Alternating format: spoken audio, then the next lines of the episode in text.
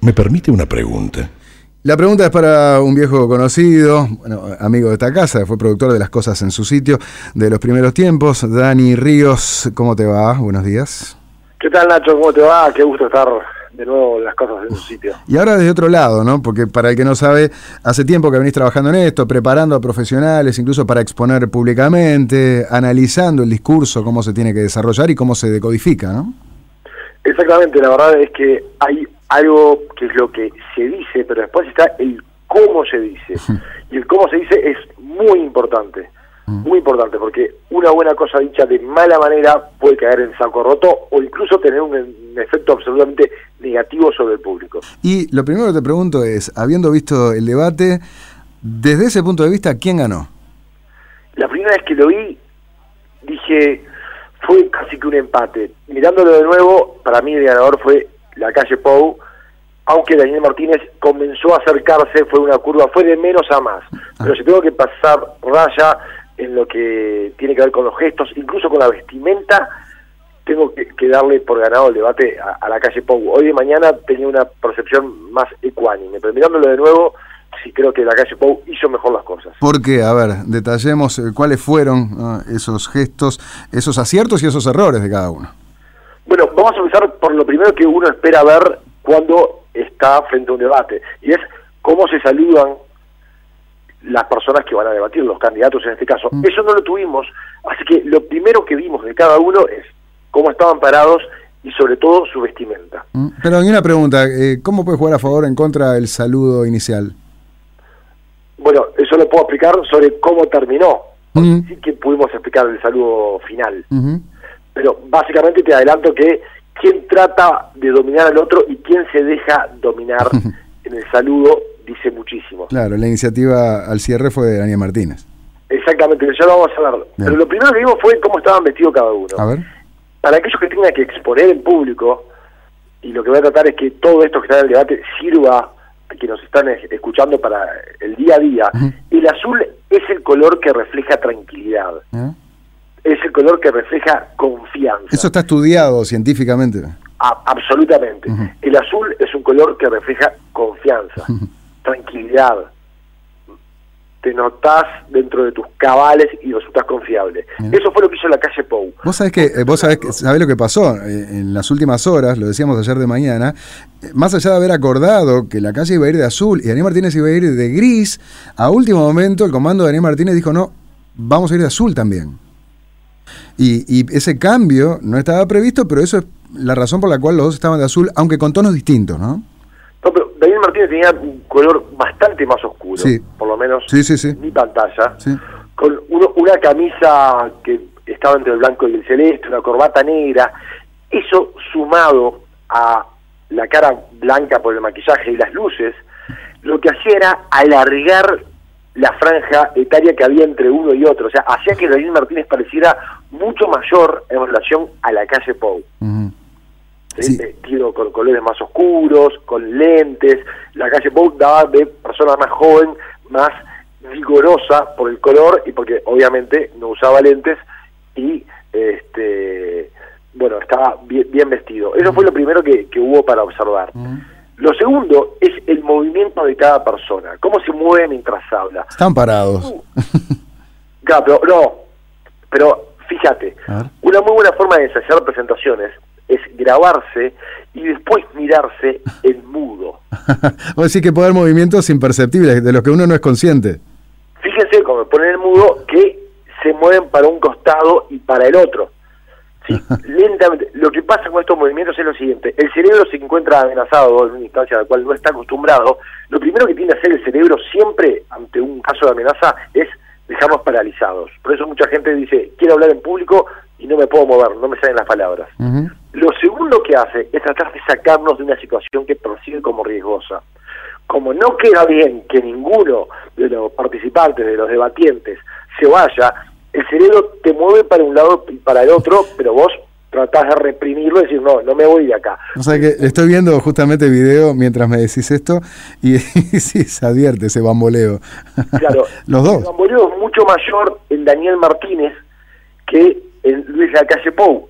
es mucho mayor, aparte de algún furcio, alguna... Uy, sí, varios, sí, varios furcios. Donde tartamudeó. Mm, mm. Y recordemos que el cerebro recuerda muy bien lo primero y lo último que escucha. lo primero y lo último que escucha. Daniel Martínez eligió ser educado, saludar, este, mostrarse amable. Las primeras palabras de la calle Pou fueron un ataque a Daniel Martínez. Sí, ojo, las primeras palabras de Daniel Martínez también fueron un ataque. Empezó pegando. Yo tomé nota de eso y de hecho ahora lo, escuchamos, pero habló de no volver al pasado. ¿ah? Sí, no, pero, no, pero las primeras palabras fue muchas gracias por la oportunidad. Ah, entiendo, primeras, primeras, está, está bien, no el primer concepto. te voy a dar un dato científico. Mm. En una quinceava parte de segundo, quinceava parte de segundo, el cerebro de una persona decide si quien tiene enfrente puede resultar amigo, enemigo, mm. potencial pareja sexual o indiferente. Está bien. Potencial pareja sexual es para otra, seguro. Sí, en una fracción de segundo, está bien, el público... Porque el cerebro que nos cuida no ah. puede tomarse dos minutos para ver si lo que tenemos adelante es un predador, un ladrón o un amigo. Está bueno. Entonces, vamos, vamos a hacer eh, los cuatro casos bien cortitos. Si todo el mundo nos cae como amigos, no duramos ni, dos días vivos porque viene alguien a asaltarte y vos crees que es un amigo. Si todo el mundo te cae como enemigo, vivís en un estado de paranoia. Si todo el mundo te cae como potencial pareja sexual, no tengo que explicarte lo que sería el mundo. Y por ende, habiendo 7 mil millones de personas en el mundo, la mayoría de la gente nos cae como indiferente. Y eso es lo peor que le puede pasar a un político, porque si vos mostrás indiferente, o sea, tocas el botón en el cerebro de la otra persona que dice, me es indiferente lo que mm. dice, mm. lo único que va a escuchar mientras vos hablas es bla, bla, bla, bla, bla. Mm. Y entonces me refiero a las primeras palabras. La calle Pou se salteó todos los saludos. Lo primero que hizo fue mirar a Daniel Martínez. es cierto. Y pegarle. Y pegarle. ¿Querés avanzar en... Sí, rápidamente, sí. En ¿Qué te gustaría avanzar? Bueno, decime a ver qué, qué es lo que más jugó entonces, eh, a favor o en contra de cada uno, resumiendo. Bueno, voy a, voy a poner algunos buenos momentos de cada uno y algunos malos. Eh, mal momento de Martínez. Le dice la calle Pou, eh, no se decidía, le dijo tres veces señor, una vez le dijo doctor, medio que no se decidía cómo lo quería tratar le dice, míreme a los ojos. Y en el momento que le dice, míreme a los ojos, Martínez baja la cabeza para leer. Totalmente, totalmente. Si vos estás retando a alguien, tenés que mantener ese reto, porque hiciste una escalada simbólica de violencia, tenés que bancar tus palabras mirándolo a los ojos. Totalmente, sí. Eso está claro. Es como cuando Carolina Cose tuvo que leer de un papel la frase, lo sentimos en nuestros corazones. ¿Te acordás? si vos le sentís algo en tu corazón, no tenés que leerlo, te vas a llevar la mano al pecho. En el debate con el guapo, sí. Entonces, mala para Martínez, buena para Martínez. Hay un momento en el cual hay pantalla dividida, lo cual es perfecto porque podés ver lo que está pasando con el que habla no, sino con el que escucha, con el que está en una actitud pasiva, y la calle Pou, a lo que vos nombraste claramente, le habla de la falta de datos de monitoreo de agua. Yo te invito y los invito a todos a que busquen esa parte del debate, y en el momento en el cual la calle Pou dice eso, Daniel Martínez tiene una sonrisa relajada, porque dice, K, te tengo, mía. Es el momento en el cual dice, caíste. Y después, de hecho, tira la información de que hay miles de datos de la calidad del agua. Yo me di cuenta que tenía que le iba a tapar la boca de alguna manera cuando le vi la cara a Daniel Martínez con pantalla dividida. Se estaba refregando las manos. Absolutamente. Vamos a hablar de un error de la calle Pou. Acá ah. me la voy a jugar un poco. Con algo. En un momento dice que el Uruguay es tristemente célebre por el tráfico de drogas. Mm-hmm. y en ese momento es la única vez en todo el debate en el cual la calle Pou alza los hombros. Si bien esto no es matemática, no es 2 más 2 es 4, mm. el alzar los hombros generalmente se relaciona con no estoy muy convencido de lo que digo.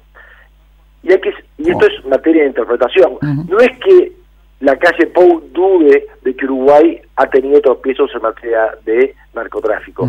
Pero algo me dice que eh, eso de tristemente eh, no le entristece, no le entristece tanto en esta época electoral. Y obvio, claro. ¿Me explico? Vean el video, busca, levanta. Es el mismo momento que tu jefe te dice, che, Dani, ¿para cuánto está el striptease? Y vos levantás los hombros y dices, Nacho, está casi pronto. Lo que estás diciendo en realidad es, no me mates, me estoy cubriendo la yugular. Está bien. Escucha, eh, y, vos decías que en definitiva pensás que la calle fue un ganador. ¿Por qué? Hay una cosa que es medio obvia y lo manejamos al principio, y es que eh, comunica mejor. Ah, de una forma más sencilla, más clara, más directa, es más político, eh, dicen algunos. El ingeniero Martínez es más técnico y como decías vos, fue más titubeante, cometió algunos furcios. ¿Qué tanto juega eso? Juega, juega bastante en, lo que tiene que ver con la percepción de, quien escucha. Todos sabemos, eh, o los que estamos en este ramo sabemos que el 26 de septiembre de 1960 se lleva adelante el primer hmm. debate televisado en Estados Unidos entre Kennedy y Nixon. Lo tenemos ahora en un ratito en el Haciendo Historia, justamente. El que lo vio ese 26 de septiembre dio ganador a Kennedy, pero el que lo escuchó dio ganador a Nixon. Sí, lo escuchó por radio, sí, claro, porque la imagen fue muy importante para Kennedy. Y David Martínez tiene un tic que es señalar a la cámara y levantar el dedo pulgar. Sí, el dedo pulgar. El, dedo índice. El dedo índice. Sí, sí, sí. Entonces, yo te invito a que le hables a Evelyn, que la tenés a un costado, y, le señales con el dedo, o que ella te señale a vos con el dedo índice, y vas a ver que no te gusta. Mm. Que es una cuestión de agresión. Lo que hacen los políticos de un buen tiempo esta parte es ponen el dedo pulgar adentro de su mano o lo dejan apenas visible y lo remarcan como con el puño cerrado y mostrando el dedo pulgar por encima del puño. Esto lo que hace es ah. decir, estoy hablando en serio, transmito fortaleza, pero no te estoy señalando con el dedo. Qué bárbaro, ¿no? Estos piques que a ninguno se le debe pasar por la cabeza y difícilmente se los hayan dicho los candidatos, ¿no? Yo no sé eh, qué, tan avanzados estamos en esta materia acá en Uruguay y qué pasa en otras partes del mundo, por decirte algo, Estados Unidos. Ah, en Estados Unidos se, se ve hasta el último detalle. Pero acá en Uruguay hay algo que, eh, que cambió, y cambió por las modas, yo creo. El otro día miraba el detalle de, de el debate de hace 25 años donde estaba, estaba Tabaré Vázquez y, y Sanguinetti. Y entonces el atril era muy alto. Tabaré Vázquez, recuerdo que tenía un saco que lo cubría hasta arriba, ¿sí? no se le veía casi nada, un poquito de camisa, un poquito de corbata. Y esto es algo que es interesante para las personas en el día a día. Cuando al cerebro le falta información sobre lo que ve, adivina qué hace. El cerebro quiere preservarnos. ¿Es optimista o es pesimista? Se cubre.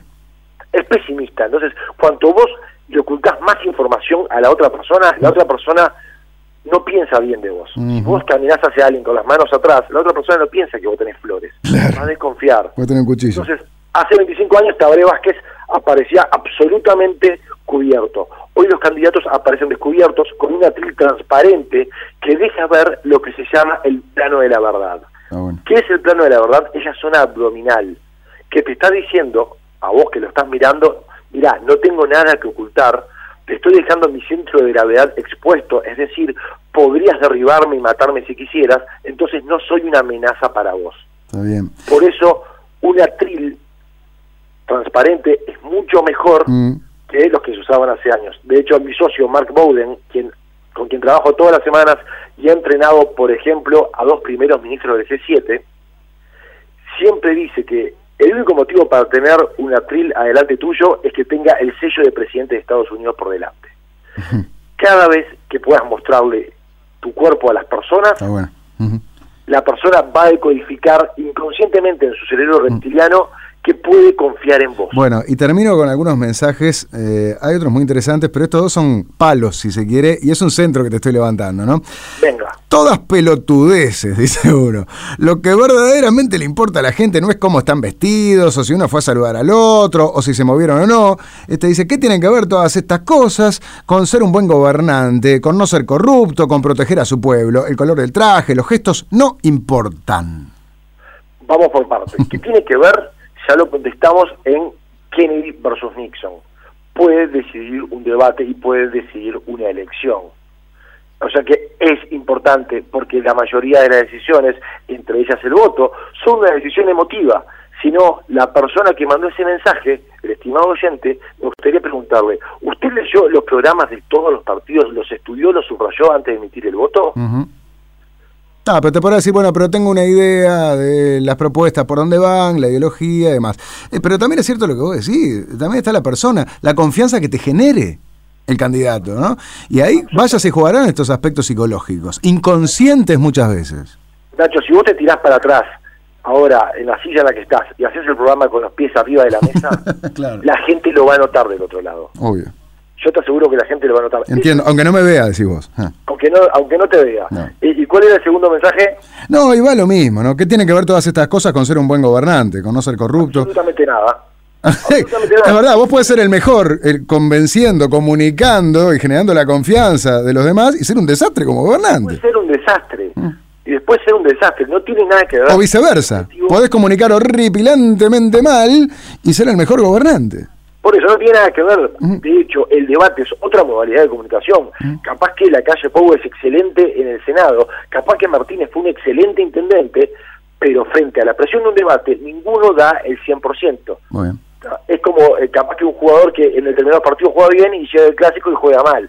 Es otra instancia de comunicación. No lo hace ni mejor ni peor gobernante, ni mejor ni peor comunicador. Bueno, Pero por algo hay personas que son reconocidas a lo largo de la historia como muy buenos comunicadores. Estamos hablando de Ronald Reagan, estamos hablando de Martin Luther King, estamos hablando de Steve Jobs, estamos hablando de Tony Blair. perdón. Y estamos hablando, te digo, a ver, para hablar eh, del espectro político uruguayo, de Jorge Valle y de José Mujica.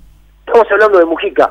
Eh, Mujica eh, versus Astori. Yo te diría que en términos de cómo comunicaron siempre, Astori siempre fue una planilla Excel y Mujica siempre fue Martín Fierro. Tal cual. bueno, gracias Dani, eh, muy, muy útil y muy interesante todo esto. Te mando un abrazo. Es un gusto estar con todos ustedes. Hablamos en cualquier momento. Chao, chao. Dani Ríos, entonces.